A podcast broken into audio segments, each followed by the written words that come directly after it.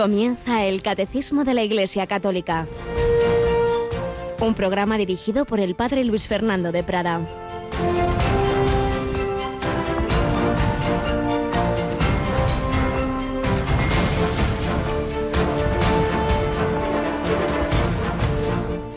Os digo la verdad, os conviene que yo me vaya, porque si no me voy, no vendrá a vosotros el Paráclito. En cambio, si me voy, os lo enviaré. Alabado sean Jesús, María y José. Muy buenos días, muy querida familia de Radio María, en este 11 de mayo de 2021, en estas últimas semanas del tiempo de Pascua que miran a su culminación, que es Pentecostés. Si no me voy, no vendrá a vosotros el Paráclito, en el sentido de que tenía Jesús que pasar la pasión, la muerte, la resurrección y la ascensión al cielo para desde el cielo, desde la derecha del Padre, enviarnos el Espíritu Santo como fruto de todo ese misterio pascual, como fruto de toda esa redención. Sí, Jesús, de su corazón abierto, ya simbólicamente en la cruz, brotó sangre y agua, pero indicaba lo que iba a ocurrir 50 días después, como de ese corazón, de esa humanidad del Hijo de Dios hecho hombre, iba a brotar como fruto de la redención el amor del Padre y del Hijo, el Espíritu Santo.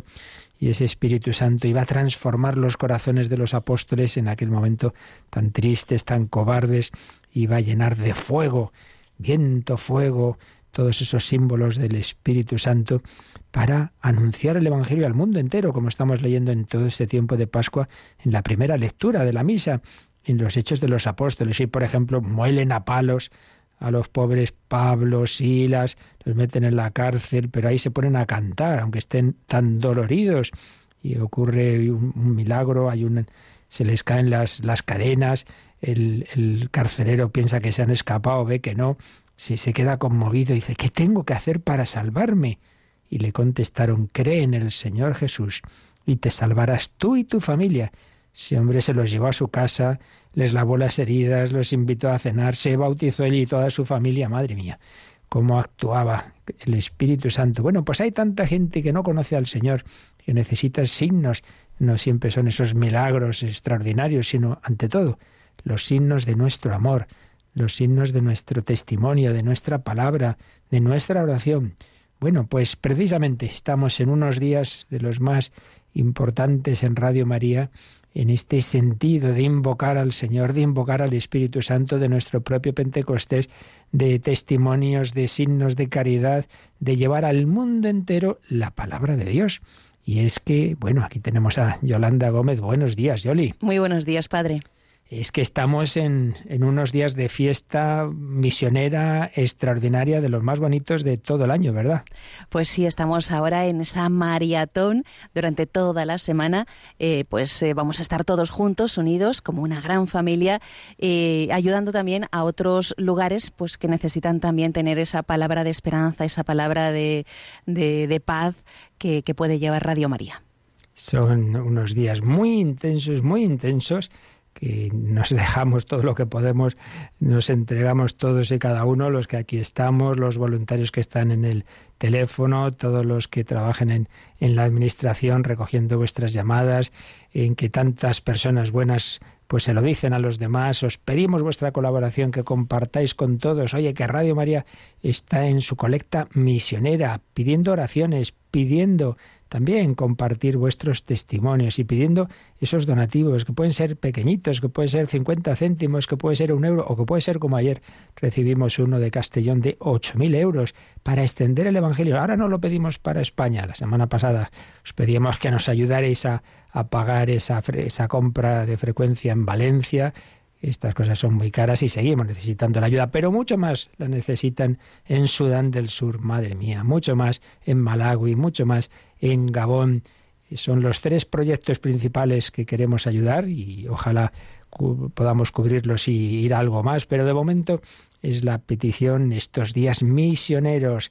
Y bueno, lo que en otros años se ha ido pidiendo es cómo se va realizando, cómo tienen esa capilla, que luego escucharemos al, al, arzobispo de allí de Camerún en Radio María. Y cómo ayer nos conectábamos en directo con el director de Radio María Portugal, que gracias a la maratón que hacíamos en octubre, porque se había desplazado de mayo a octubre por la pandemia el año pasado, pues empieza, empieza Radio María ya y qué mejor día que este jueves 13 de mayo, el día de la Virgen de Fátima.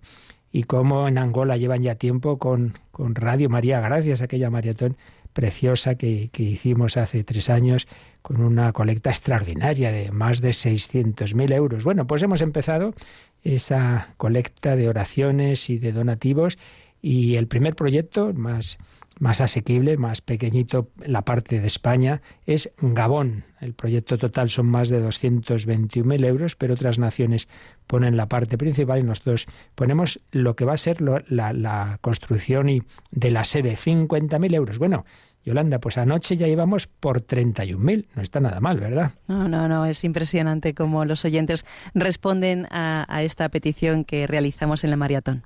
Y bueno, pues ese fue el primer aperitivo ayer por la tarde, pero ya vamos teniendo estos días muchos programas especiales con muchos invitados. Hoy nos llega pues ya el, eh, nuestro querido Jean-Paul Calliura, un, laico de Ruanda, un hombre que salvó la vida por, por la misericordia de Dios del genocidio en, Ruanda y que, y que ve cómo, cómo, Radio María se está extendiendo en África y nos va a hablar de, de esos proyectos que otros años hemos ido eh, ayudando y que como ya va haciendo tanto bien la radio de la Virgen. Y teníamos también ayer a Pablo Conde, el que empezó eh, con nosotros el programa Esto es África. Dio un año de su vida como voluntario a Malawi en un hospital. Y precisamente a por Malawi esperamos ir ya muy prontito, en cuanto se cubra Gabón, que esperamos que sea pronto, a por un proyecto que ese ya sí que son palabras mayores, 250.000 euros. Entre todos, seguro que sí, como otros años, se va a conseguir. Vamos a escuchar, Yoli, las palabras, el final de lo que nos dijo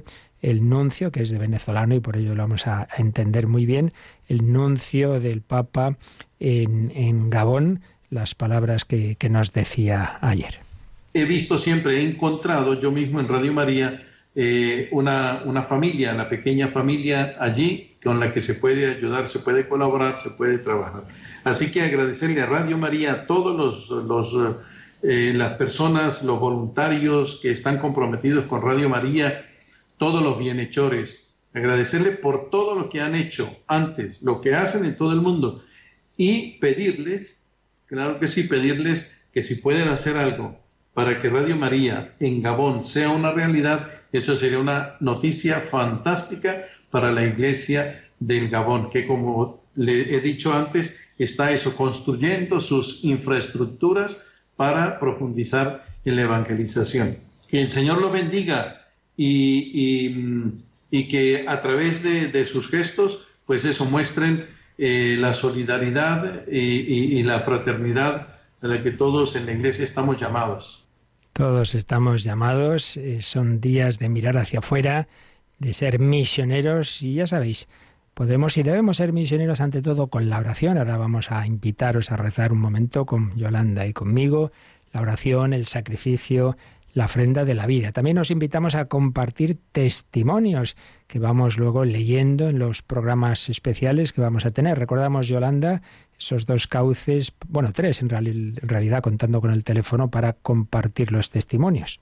Sí, lo pueden hacer a través de nuestro email testimonios arroba radiomaria.es. Ese es nuestro email, testimonios arroba radiomaria.es. También nos pueden mandar pues un pequeño texto contando ese testimonio de lo que Radio María supone en su vida o un pequeño audio de no más de 30 segundos al WhatsApp de Radio María, que es el 668 594 383. Lo digo más despacio, 668-594-383. Y el teléfono que ya seguramente todos nuestros oyentes eh, conocen, que es el 91-822-8010, donde ahí estarán nuestros voluntarios para atenderles con sumo gusto oraciones, testimonios y esos donativos, que nadie se acompleje de decir, madre mía, si ando muy mal. De hecho, ayer recibíamos el mensaje de una voluntaria que había atendido a una persona que, se había quedado pues, pues sin nada y que daba 10 euros a pesar de que hasta que el, hasta el año próximo no va a empezar a recibir una pensión, pero que quería ponerlo lo, poco o nada que tenía para este fin misionero, desde el más pequeño eh, donativo a quien tenga posibilidad más grande, por los que no pueden, pues ojalá podamos dar esa, esa noticia al nuncio, como nos decía, la gran noticia de que, de que ya está cubierto el proyecto de Gabón. Ojalá ya esta mañana. El programa especial va a comenzar a las 11. Pues a ver si para las 12 ya está. Esos eh, 19.000 euros me parece que nos faltan para los 50.000 del proyecto de Gabón y podemos entrar ya con el más grande de Malawi. Y para ello, desde que termine este programa, Podéis llamar a ese teléfono que acaba de recordarnos Yolanda, al 91 822 8010. Tened en cuenta que podéis hacer los donativos de cualquier forma entrando en nuestra web radiomaria.es, la pestaña donativos, ahí vienen todas las formas para el donativo, esa transferencia bancaria que se puede hacer por internet, apuntar las cuentas e ir si preferís a los bancos, cual pues es menos aconsejable por, por primero porque cuanto menos vayamos a sitios públicos todavía donde estamos en pandemia, luego porque a veces cobran comisión, pero bueno, quien lo prefiera, ahí tiene esos números de cuenta. También la tarjeta de crédito. Ahí está explicado cómo hacerlo. También el sistema Bizum. Pero lo hagáis como lo hagáis, lo que os pedimos es que llaméis de todas las formas a ese teléfono para indicar, mire, he hecho tal donativo para la maratón, porque entonces nuestros voluntarios van transmitiéndonos esos donativos, se va haciendo la suma y podemos saber cómo va esta colecta misionera. Y podemos decir, llevamos tanto, pues ya está cubierto este proyecto, vamos a por el siguiente. Por eso necesitamos, en cualquier caso, que llaméis a partir de las nueve a ese número. Venga, vamos a por ello. Como otros años, seguro que sí. Seguro que igual que la Virgen de Fátima está muy contenta, no lo dudamos, de que este 13 de mayo comience Radio María en Portugal, pues ella seguro que querrá también que empiece en Gabón, en Sudán del Sur, en Malawi. Vamos, con confianza, vamos a pedírselo al Señor. Os invitamos a uniros ahora en esta invocación al Padre del que procede el Espíritu Santo, el Padre que nos ha enviado a su Hijo y el Ave María, nuestra Madre, ella que inspiró este proyecto en el mundo entero, que nos ayude a cada uno. Pongamos nuestro sí, como ella se lo dio, al Señor. Padre nuestro que estás en el cielo, santificado sea tu nombre. Venga a nosotros tu reino. Hágase tu voluntad en la tierra como en el cielo. Danos hoy nuestro pan de cada día. Perdona nuestras ofensas, como también nosotros perdonamos a los que nos ofenden. No nos dejes caer en la tentación y líbranos del mal. Dios te salve María, llena eres de gracia, el Señor es contigo. Bendita tú eres entre todas las mujeres, y bendito es el fruto de tu vientre, Jesús. Santa María, Madre de Dios, ruega por nosotros pecadores, ahora y en la hora de nuestra muerte. Amén. Que esta jornada de la maratón sea para gloria y alabanza de la Santísima Trinidad. Gloria al Padre y al Hijo y al Espíritu Santo. Como era en el principio, ahora y siempre, por los siglos de los siglos. Amén. Sagrado Corazón de Jesús. En vos confío. Inmaculado Corazón de María. Sed la salvación del alma mía. San José, todos los santos y ángeles de Dios. Rogad por nosotros.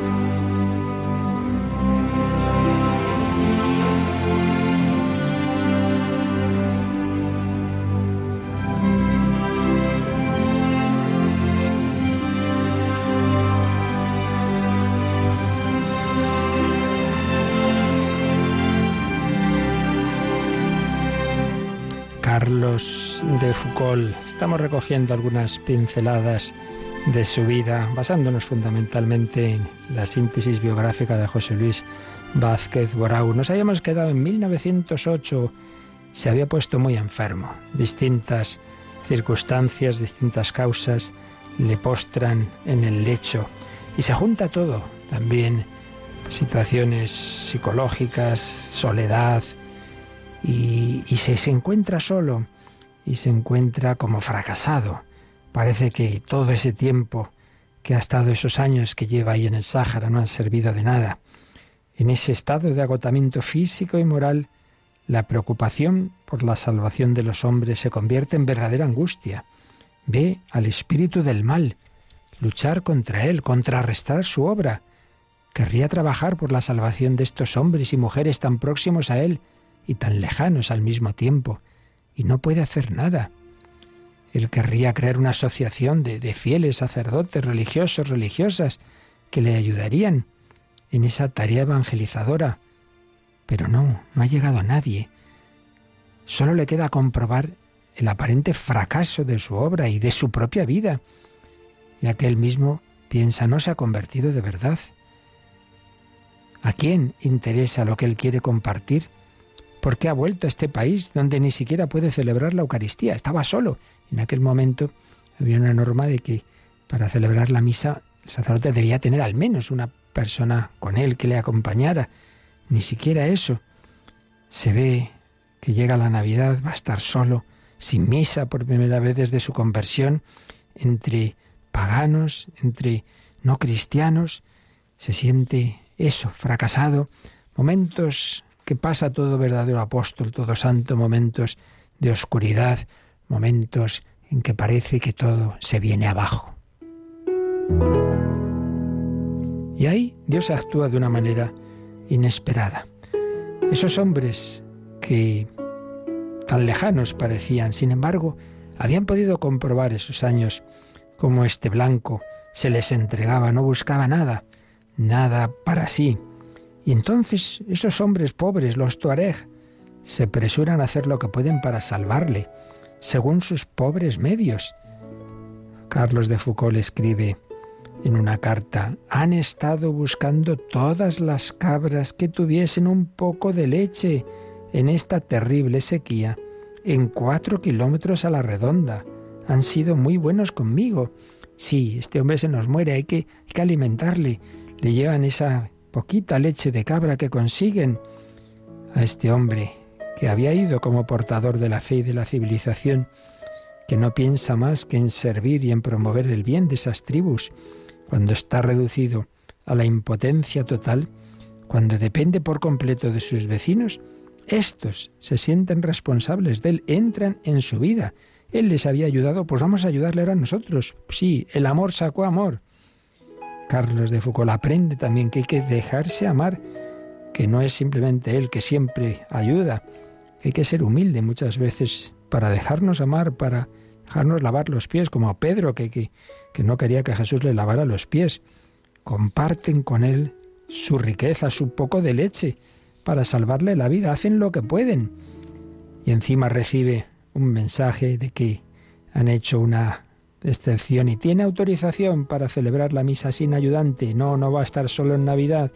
Va a tener Jesús poco a poco esa, esa ayuda de los tuareg, esos alimentos, esa cercanía y sobre todo esa, ese poder celebrar la Santa Misa. Todo ello le va levantando. Es una verdadera conversión. El que creyó que podía prescindir de la reciprocidad de la amistad debe aceptarse a sí mismo, no es un superhombre debe ser humilde, debe dormir más, es que no dormía apenas, debe comer correctamente. Ahora convertido en un pobre enfermo, esos hombres se le acercan, le ayudan y entonces Carlos de Foucault va recibiendo por unos caminos o por otros esas gracias de Dios que hacen que supere ese momento tan oscuro. Escribe una carta a su prima tras la enfermedad el 8 de marzo de 1908. Y podemos ver ahí algo muy importante para tantos que piensan que su vida es inútil, como, como la fue humanamente hablando la de Jesús en Nazaret o en el Calvario. Escribía Foucault, cuánto bien no hubiera hecho Jesús evangelizando al mundo durante los años oscuros de Nazaret, y sin embargo juzgó que hacía mucho más quedándose en silencio y el padre Ubelín y sus cruces y el bien que su enfermedad le impide hacer, es que Dios estima que se hace más bien estando con Jesús en la cruz. Ay, cuánto nos cuesta creer esto. Si yo haría esto, lo otro, si yo cuando era joven, si yo no sé qué, se hace más bien estando con Jesús en la cruz. Y cita a San Juan de la Cruz, como lo hará el mismo día de su muerte. Nuestro nonadamiento es el medio más poderoso que tenemos para unirnos a Jesús y hacer bien a las almas. Es lo que San Juan de la Cruz repite casi en cada línea. Cuando se puede sufrir y amar, se puede lo más que es posible en este mundo. Por eso, querido oyente, cuando te pase esto y cuando digas, ay, pero yo qué hago en esta vida si ya no hago nada que sufrir, pues eso, cuando se puede sufrir ya más, eso a los ojos de Dios es lo más importante que puedes hacer en este mundo. Y para evangelizar, tu oración, tu sacrificio, la ofrenda de tu vida. Pues así le damos gracias al Señor y le pedimos que nos ayude a aprender esta gran lección.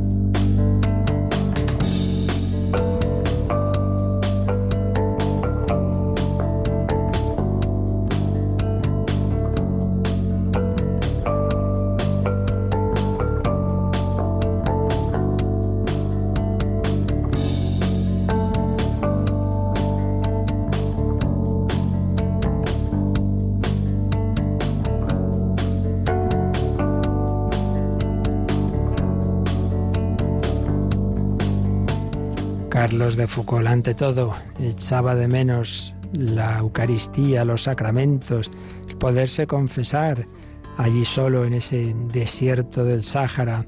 Y es que la mayor cercanía posible al Señor en esta vida se nos dan los sacramentos, pero cuando son imposibles, bueno, entonces ya Dios tendrá otros caminos, pero hay que intentar. En nuestro caso, pues no son imposibles, todo lo contrario.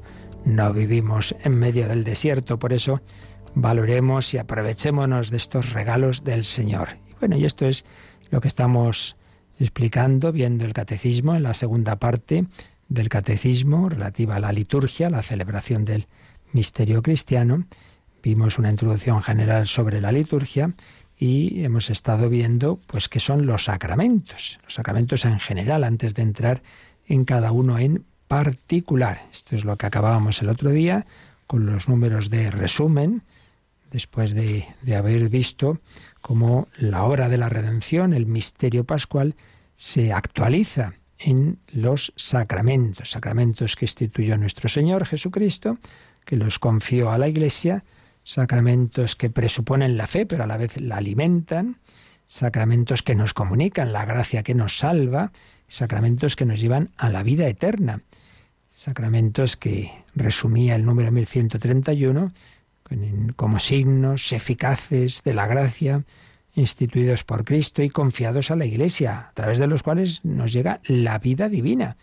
Los ritos visibles, bajo los cuales son celebrados, significan y realizan esa vida de Dios, esa gracia propia de cada sacramento. Dan fruto porque quien realmente los celebra, quien actúa en ellos, es Jesucristo, que nos comunica el Espíritu Santo. Bueno, pues esto es lo, lo, fundamental de la liturgia, lo que no vemos, lo que no vemos. Yo veo al sacerdote, pero es Cristo realmente. Yo oigo esta música, pero lo importante es la música de los ángeles y los santos en el cielo. Yo recibo lo que parece pan, vino, agua, pero lo importante es que el Espíritu Santo entra en mi corazón. Eso es lo principal. Pero eso que no vemos, eso invisible, está significado a través de medios sensibles las voces que oímos, las palabras que oímos del, sacerdote, del ministro que sea, eh, la materia que vemos, el agua, el, pan, el vino, el aceite. Entonces, dejando claro que lo principal es lo que no vemos, lo que ocurre ahí de, de fondo, digámoslo así, como digo así en broma, siempre en la liturgia hay no gato encerrado, sino paloma encerrada, porque porque ahí actúa el Espíritu Santo dejando eso claro. Sin embargo, también está esa otra parte sensible, la que vemos, la que oímos, que hay que hacer bien. Y eso es la celebración. Por eso, después de un primer capítulo, dentro de todo este, todo este apartado sobre el misterio pascual en los sacramentos de la Iglesia, eh,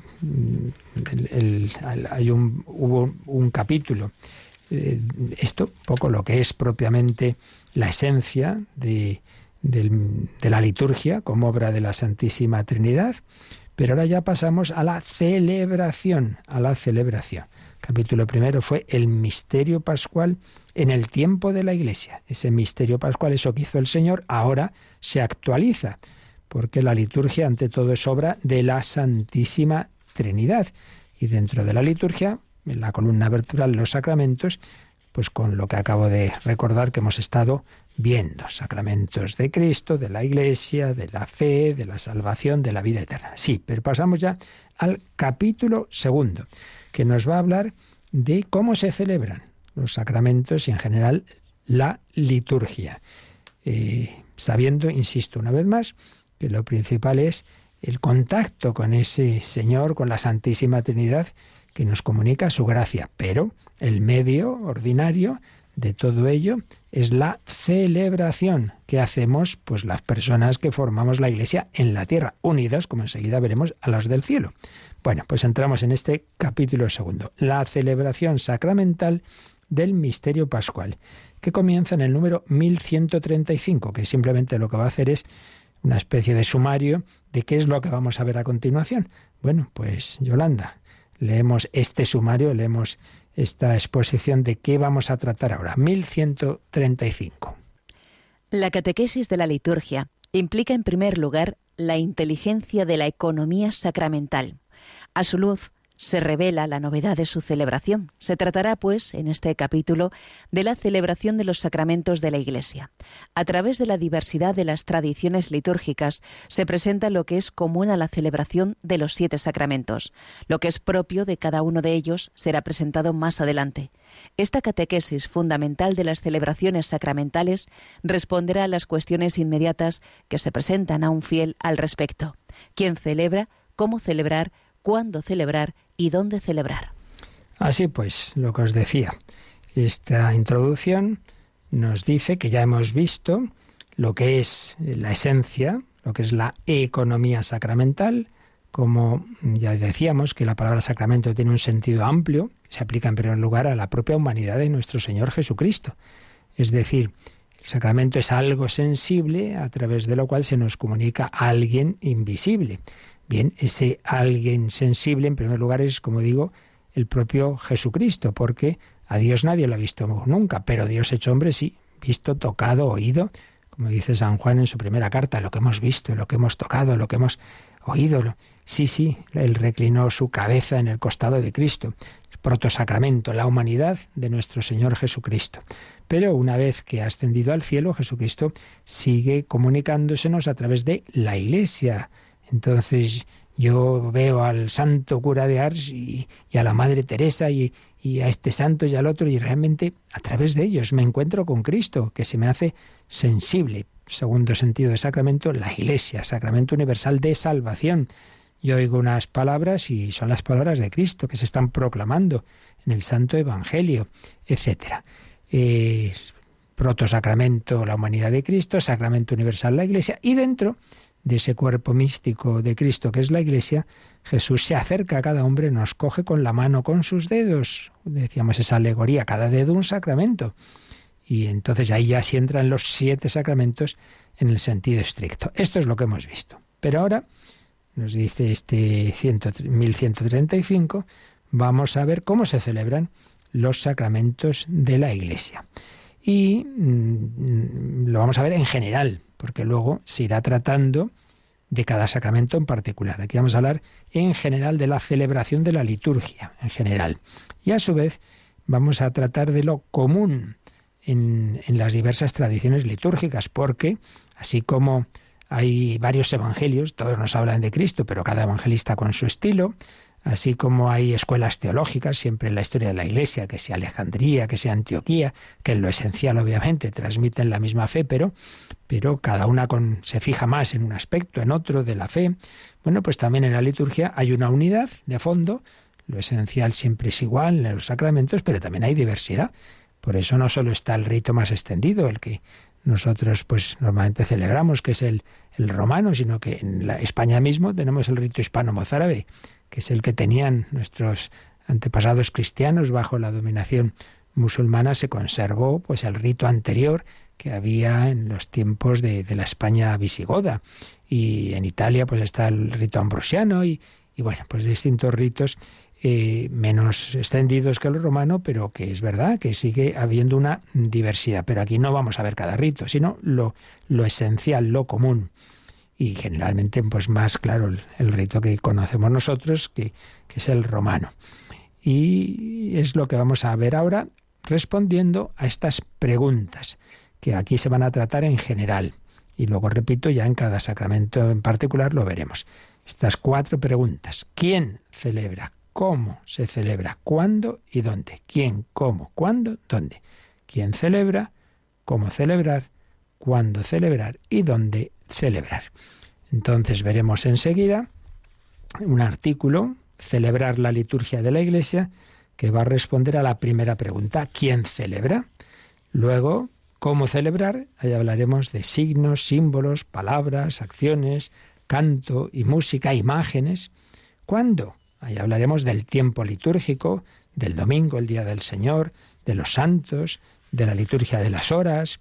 ¿Dónde? Ahí hablaremos pues de los elementos del templo, del altar, del tabernáculo, etcétera. Como veis, unos unos números muy interesantes para que vivamos mejor, que entendamos mejor la liturgia. Pero no nos olvidemos, todo esto que es muy bello y que hay que procurar hacer lo mejor posible, en último término lo que busca es esa comunicación del Espíritu Santo. Así que antes de entrar en ello, pues vamos de nuevo a invocar al Espíritu Santo, vamos a pedirle que, que vivamos de corazón todos estos medios que el Señor nos ha dado, que, que nos preparemos siempre, que no lleguemos ahí por los pelos a una celebración o tarde, peor todavía, claro, sino antes, y que tengamos un tiempo de oración, de invocar al Espíritu Santo. Voy a confesarme, pues invoca al Espíritu Santo, pídele que te ayude, que te dé ese dolor, ese arrepentimiento, esa fe de, de creer que con quien te vas a encontrar no es con don fulanito el párroco, que es con Jesucristo. Ven, ven, Espíritu Santo.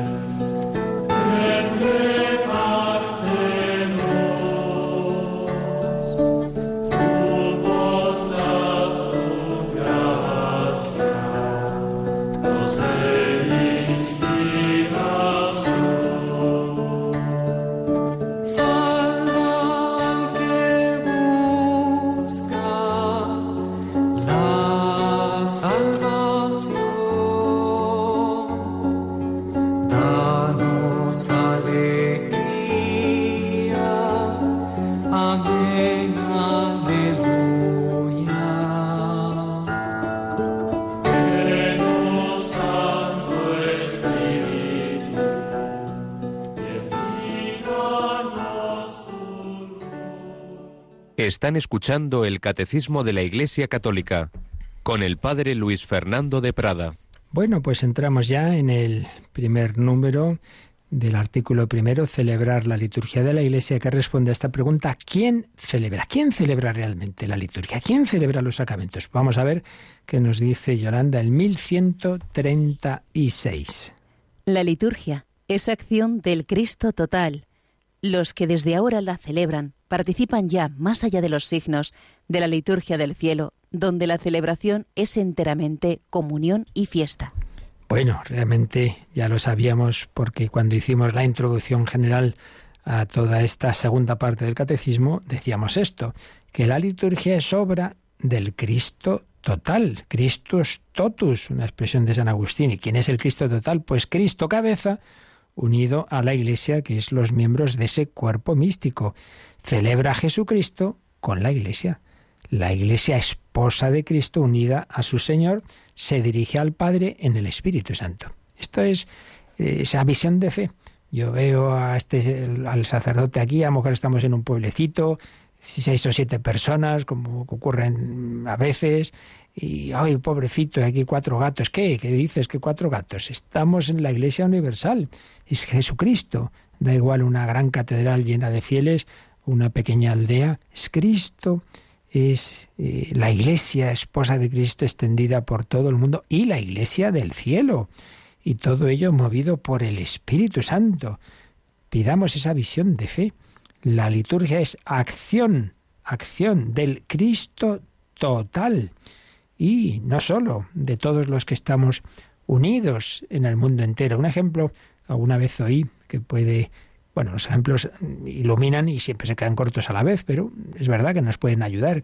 Una celebración de, una boda o, de una comunión, entonces hay muchísimas personas, ahora no podemos, pero, pero cuando pueden ser muchas personas, bueno, pues resulta que están en, en un en un restaurante, en un, local para estas celebraciones, pero claro, son tantas personas que, en una sala solo todos no caben. Entonces están repartidos en varias salas y con unas pantallas de vídeo que permiten pues ver a, la mesa presidencial y, oír las palabras que se dicen. Eh, todos están participando en el mismo evento, todos están comunicados a través de esas pantallas, todos escuchan esas palabras, pero cada mm, grupo en una sala. Bueno, pues algo así, algo así. Todos estamos unidos en, en la iglesia, todos estamos escuchando a Jesucristo, el mismo Jesucristo, todos celebrando lo mismo, pero cada uno en una sala. Unos en una capillita de aquí, otros en la parroquia de allá, otros en la catedral de, no sé qué ciudad, da igual, pero en definitiva es Cristo total, Jesucristo, la cabeza y los miembros. Y, no solamente, repito, los miembros que están aquí en la tierra, sino los del cielo. Por eso, Fijaos bien en lo que nos ha dicho este número breve pero enjuntioso. La liturgia es acción del Cristo total. Los que desde ahora la celebran participan ya, participan ya de la liturgia del cielo. Participan ya más allá de los signos, más allá de lo que tú estás aquí viendo y oyendo, que a lo mejor pues eso, cuatro gatos, pues bueno, mucho más allá de eso, participan de la liturgia del cielo. Ahí no hay cuatro gatos, hay millones de ángeles y de santos participan de la liturgia del cielo, donde la celebración es enteramente comunión y fiesta. Leeremos próximos días textos bíblicos donde nos hablan de esa liturgia celestial, de, los ángeles, de, los santos. De, claro que sí. entonces, aunque aquí la asamblea pueda ser pequeñita, pueda eh, ser pobre, no, no se canta o se canta regular, bueno, pero no te preocupes, que, hay un santus, santus, santus que cantan los ángeles y, y los santos al que nos incorporamos. Participamos más allá de los signos de la liturgia del cielo, donde la celebración es comunión y fiesta. Comunión, eso que os decía de las salas del banquete intercomunicadas, y fiesta, fiesta, la fiesta del Cordero, la fiesta del amor. Cristo nos ha redimido. Bueno, y este número nos dice que podemos ampliar y estas ideas que aquí nos ha sintetizado, en primer lugar recordando un número que ya vimos hace bastante, el 795, que nos explica un poquito más qué es eso del Cristo total, el Christus totus. Y pues vamos para, para atrás y miramos ese número que venía una afirmación, luego unas citas, pero bueno, por lo menos vamos a leer la afirmación inicial, Yolanda, del 795.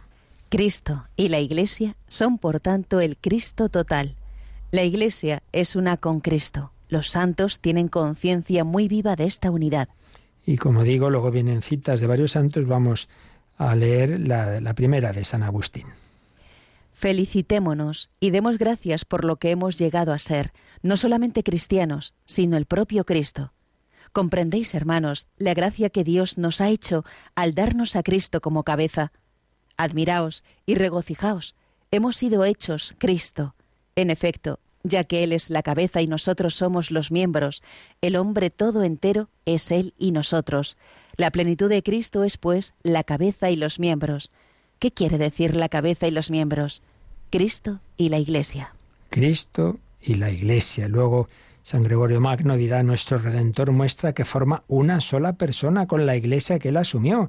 También el gran doctor de la Iglesia, Santo Tomás de Aquino, la cabeza y los miembros como si fueran una sola persona mística.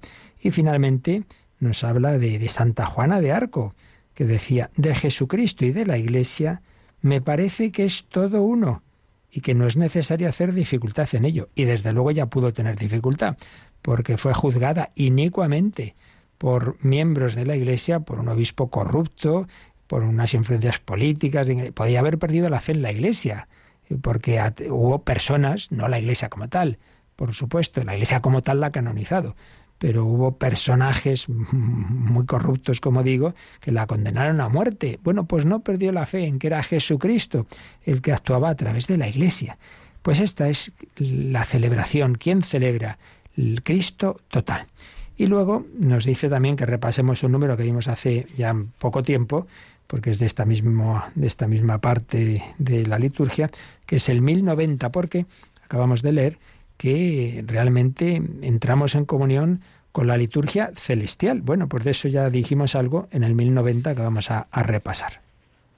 En la liturgia terrena pregustamos y participamos en aquella liturgia celestial que se celebra en la ciudad santa, Jerusalén, hacia la cual nos dirigimos como peregrinos, donde Cristo está sentado a la derecha del Padre, como ministro del santuario y del tabernáculo verdadero, Cantamos un himno de gloria al Señor con todo el ejército celestial, venerando la memoria de los santos. Esperamos participar con ellos y acompañarlos. Aguardamos al Salvador, nuestro Señor Jesucristo, hasta que se manifieste Él, nuestra vida, y nosotros nos manifestemos con Él en la gloria. Este número todo él está tomado del documento sobre la liturgia del Concilio Vaticano II, Sacrosantum Concilium, el número 8. Como vimos, bastantes números del catecismo son citas de otros textos del magisterio, concretamente del Vaticano II. No, no en vano, el catecismo de la Iglesia Católica que aprobó Juan Pablo II viene a ser como el catecismo post Vaticano II, así como hubo un catecismo post Concilio de Trento. Pues sí, una idea preciosa. En la liturgia terrena pregustamos y participamos en la liturgia celestial. Participamos ya en ella, porque hay una comunicación del cielo y la tierra, claro.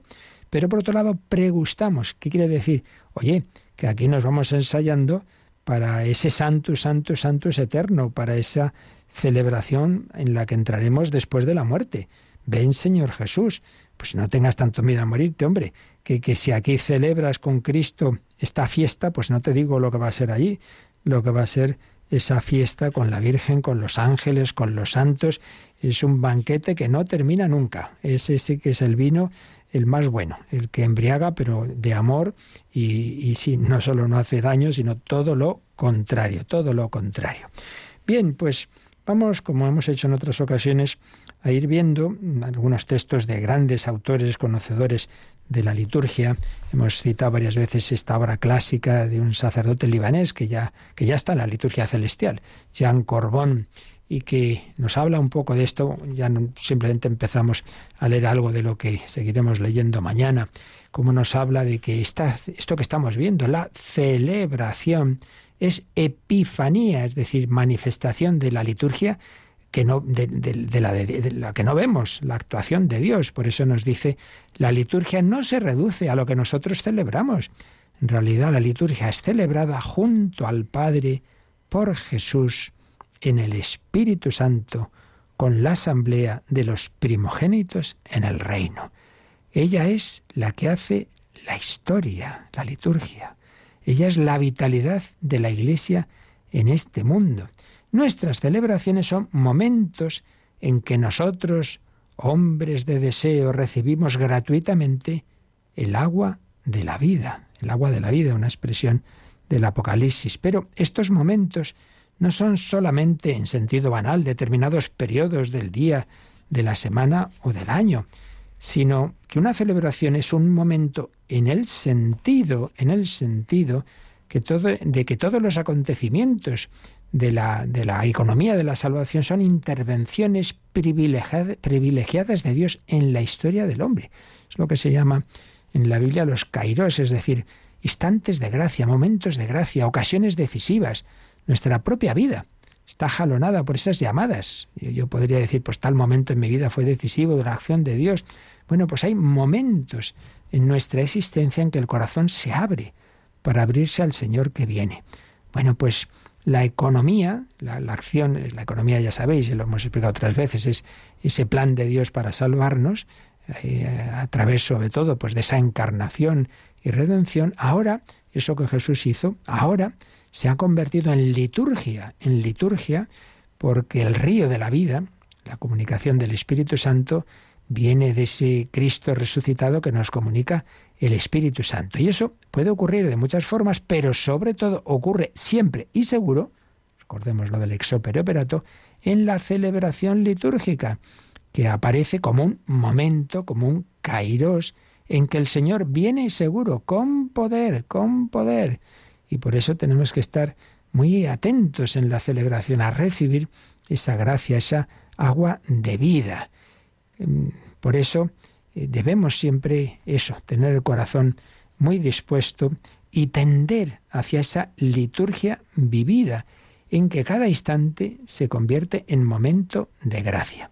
Hay una celebración permanente de la liturgia en el cielo, sí, claro, pero no basta con esa liturgia del cielo eh, para aquí, sino que luego esto tiene que celebrarse en una comunidad de la iglesia terrena. Por eso, sí, la liturgia celestial es permanente, pero la liturgia aquí se, tiene sus momentos pues en las celebraciones. Entonces, ahora, eso que ocurre en el cielo, ahora acontece aquí, en esta comunidad local que está celebrando la Santa Misa, o está celebrando este otro sacramento, o esta liturgia de las horas, eso del cielo, ahora baja aquí a la tierra. Es un momento eclesial eclesial. No es simplemente mi oración personal. La verdad es que tendemos mucho a ello. Yo lo veo, lo veo muchas veces y a veces incluso personas que sugieren, sugieren cosas y tal. Muchas veces desde la devoción individualista de cada uno, que está muy bien, pero para cada uno. Pero claro, lo principal en la Iglesia no es eso, es lo comunitario y sobre todo es lo litúrgico, que tiene esa garantía de que es la Iglesia entera como tal y no simplemente la devoción de cada uno, que repito, que eso siempre que sean cosas dentro de la fe está muy bien. Bueno, seguiremos recogiendo enseñanzas de Jean Corbón para entender mejor este número, estos números que estamos viendo sobre la celebración de la liturgia, esa visión de fe que nos hace ver que estamos en comunicación con la liturgia celestial, que quien celebra realmente es el Cristo total, Cristo cabeza y la Iglesia sus miembros. Pues pedimos al Señor vivir en ese espíritu, en esa alegría permanente, en ese júbilo del cielo. Y tenemos algún minutillo para consultas que teníamos pendientes y si llega alguna más, pues si no respondemos da tiempo ya responderemos otro día. Recordamos cómo las podéis hacer. Participa en el programa con tus preguntas y dudas. Llama al 91005 9419. 91005 9419. Puedes escribir un mail a catecismo arroba radiomaria.es o escribirnos un mensaje al teléfono de WhatsApp 668 594 383 668 594 383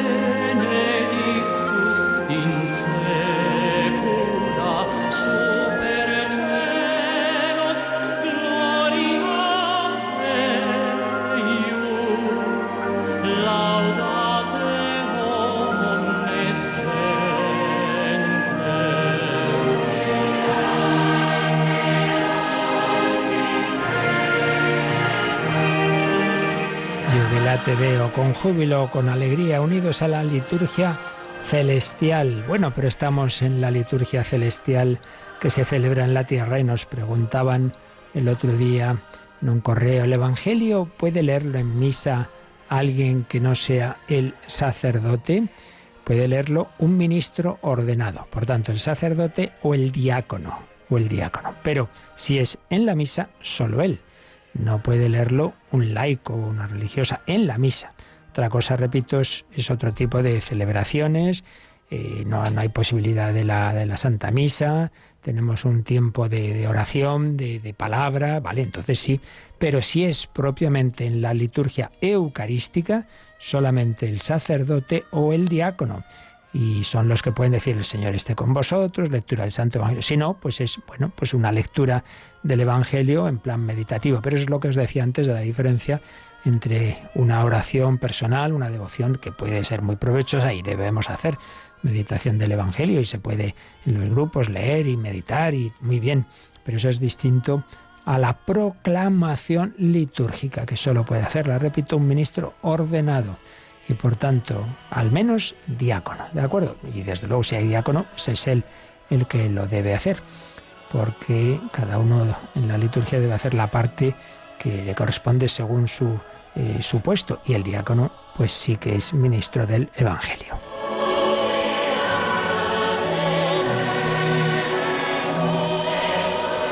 También recibíamos un correo ¿Podrían decirme cómo hace un cristiano el ayuno? Es que en Internet hay mucha variedad, no me queda claro. Pues no, de Internet no es la fuente, desde luego, para, para tener seguridad de estas cosas. A ver, hay que distinguir lo que es el ayuno, digamos, mínimo de de norma de la Iglesia para que tengamos algo en común de penitencia a todos y lo que ya es lo personal, ¿verdad? El mínimo, pues que, está mandado, fijaos qué cosa más pequeña ya, solamente en dos días del año, ¿no? El miércoles de ceniza y el viernes santo, ese mínimo es así básicamente es hacer una sola comida al día, pero pudiendo tomar algo, algo, no se precisa más, algo de desayuno o algo de cena. Bien, entonces, como veis, el mínimo es simplemente pues comer poquito. Pero luego, claro, eso ya digo, es eh, lo que sería de ley, de, mandamiento de la Iglesia. Pero luego ya cada uno, pues eso ya es un tema más personal. Un ayuno en serio, en serio, pues es todo el día está en apaña agua, ¿verdad? Y hay quien, quien, lo, quien lo hace. Pero claro, eso ya, entre eso y, y lo que os he dicho antes, hay muchos grados, ¿no? Pues desde simplemente no tomar cosas que te gustan, comer un poquito menos, no tomar postre, eh, un solo plato en vez de dos, no cenar, no desayunar, en fin, que hay muchas posibilidades, pero eso ya entra en algo ya más personal y cada uno tiene que discernir con el Señor y ahí es donde es muy conveniente lo que siempre decimos, un consejo del confesor, del director espiritual, etcétera. Pero lo que es común, así como mm, indicado por la Iglesia, es solamente eso que os he dicho, que es bastante poco desde luego, eh, del miércoles de ceniza y viernes santo, una sola comida así un poquito fuerte al día, aunque mm, se puede tomar algo, algo, eh, se entiende que menos de normal, porque si no al final estamos, sería lo mismo, algo de desayuno y de cena. También nos preguntaban, ¿los ángeles tienen alma o solo espíritu? Podría ampliar el tema, ampliarlo no, porque de los ángeles ya tratamos a fondo. Yo recuerdo que en el podcast de Radio María están todas las catequesis que se han ido dando durante años de catecismo, indicado los temas. Entonces, tú uno, uno busca y dice, ¿cuándo os hablo de los ángeles? Y ahí viene todo explicado. Ahora, así lo esencial es que no es que tengan alma, o solo, es que los ángeles son puro espíritu. Nosotros somos una síntesis de espíritu y de materia, de espíritu y cuerpo, espíritu encarnado o animal racional, bueno, como se quiera decir, pero los ángeles son espíritus puros. Entonces, eh, espíritu es limitado. A veces uno confunde el espíritu con el Espíritu Santo, es distinto. Eh, toda criatura es criatura, pero es solo espíritu. En cambio, el hombre es esa síntesis espiritual corporal. Bueno, quedan más cositas que iremos respondiendo si Dios quiere poco a poco.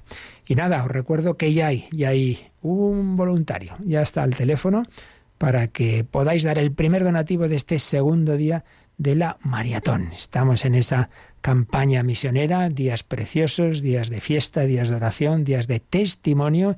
Esperamos vuestros testimonios en el correo testimonios o en ese número de WhatsApp 668594383 y en los programas especiales que tendremos por la mañana a partir de las 11 de la mañana y luego también lo tendremos por la tarde. Yolanda, recordamos los horarios de los programas especiales de hoy. Sí, será esta mañana a partir de las 11 y hasta la una y media y luego por la tarde de 4 a 6. Y ahí pues podemos ir compartiendo vuestros testimonios, tendremos invitados bienvenidos de África, de la familia mundial de Radio María, a partir de, de, hoy irán llegando días preciosos de conocer estas realidades de estos países. Yo recuerdo que estamos con el primer objetivo, el primer objetivo es ayudar a que Radio María se implante en Gabón, España va a poner 50.000 euros, otras naciones ponen hasta 221.000. Bueno, pues de esos 50.000, ayer llevábamos, me pasan el dato, el último recuento por la noche fue de 32.685 euros. Es decir, que solamente nos faltan ya, para los 50.000, nos faltan 17.000 euros, 17.315 euros. Seguro que en pocas horas los tenemos. A ver si a las 11 de la mañana que comienza el primer programa especial se ha cubierto este objetivo y así entramos ya con Malawi, que ya son palabras mayores, ahí son 250.000 euros, que es seguro que con tanta gente buena y porque se lo vais a decir a todo el mundo y cada uno pondrá lo que pueda, aunque sean 5 céntimos u otro pues 5.000, cada uno lo que pueda. Contamos con tu ayuda. Pedimos al Señor su bendición. La bendición de Dios Todopoderoso, Padre, Hijo y Espíritu Santo, descienda sobre vosotros y os esperan en el 91 822 8010. Gracias a todos. Feliz día.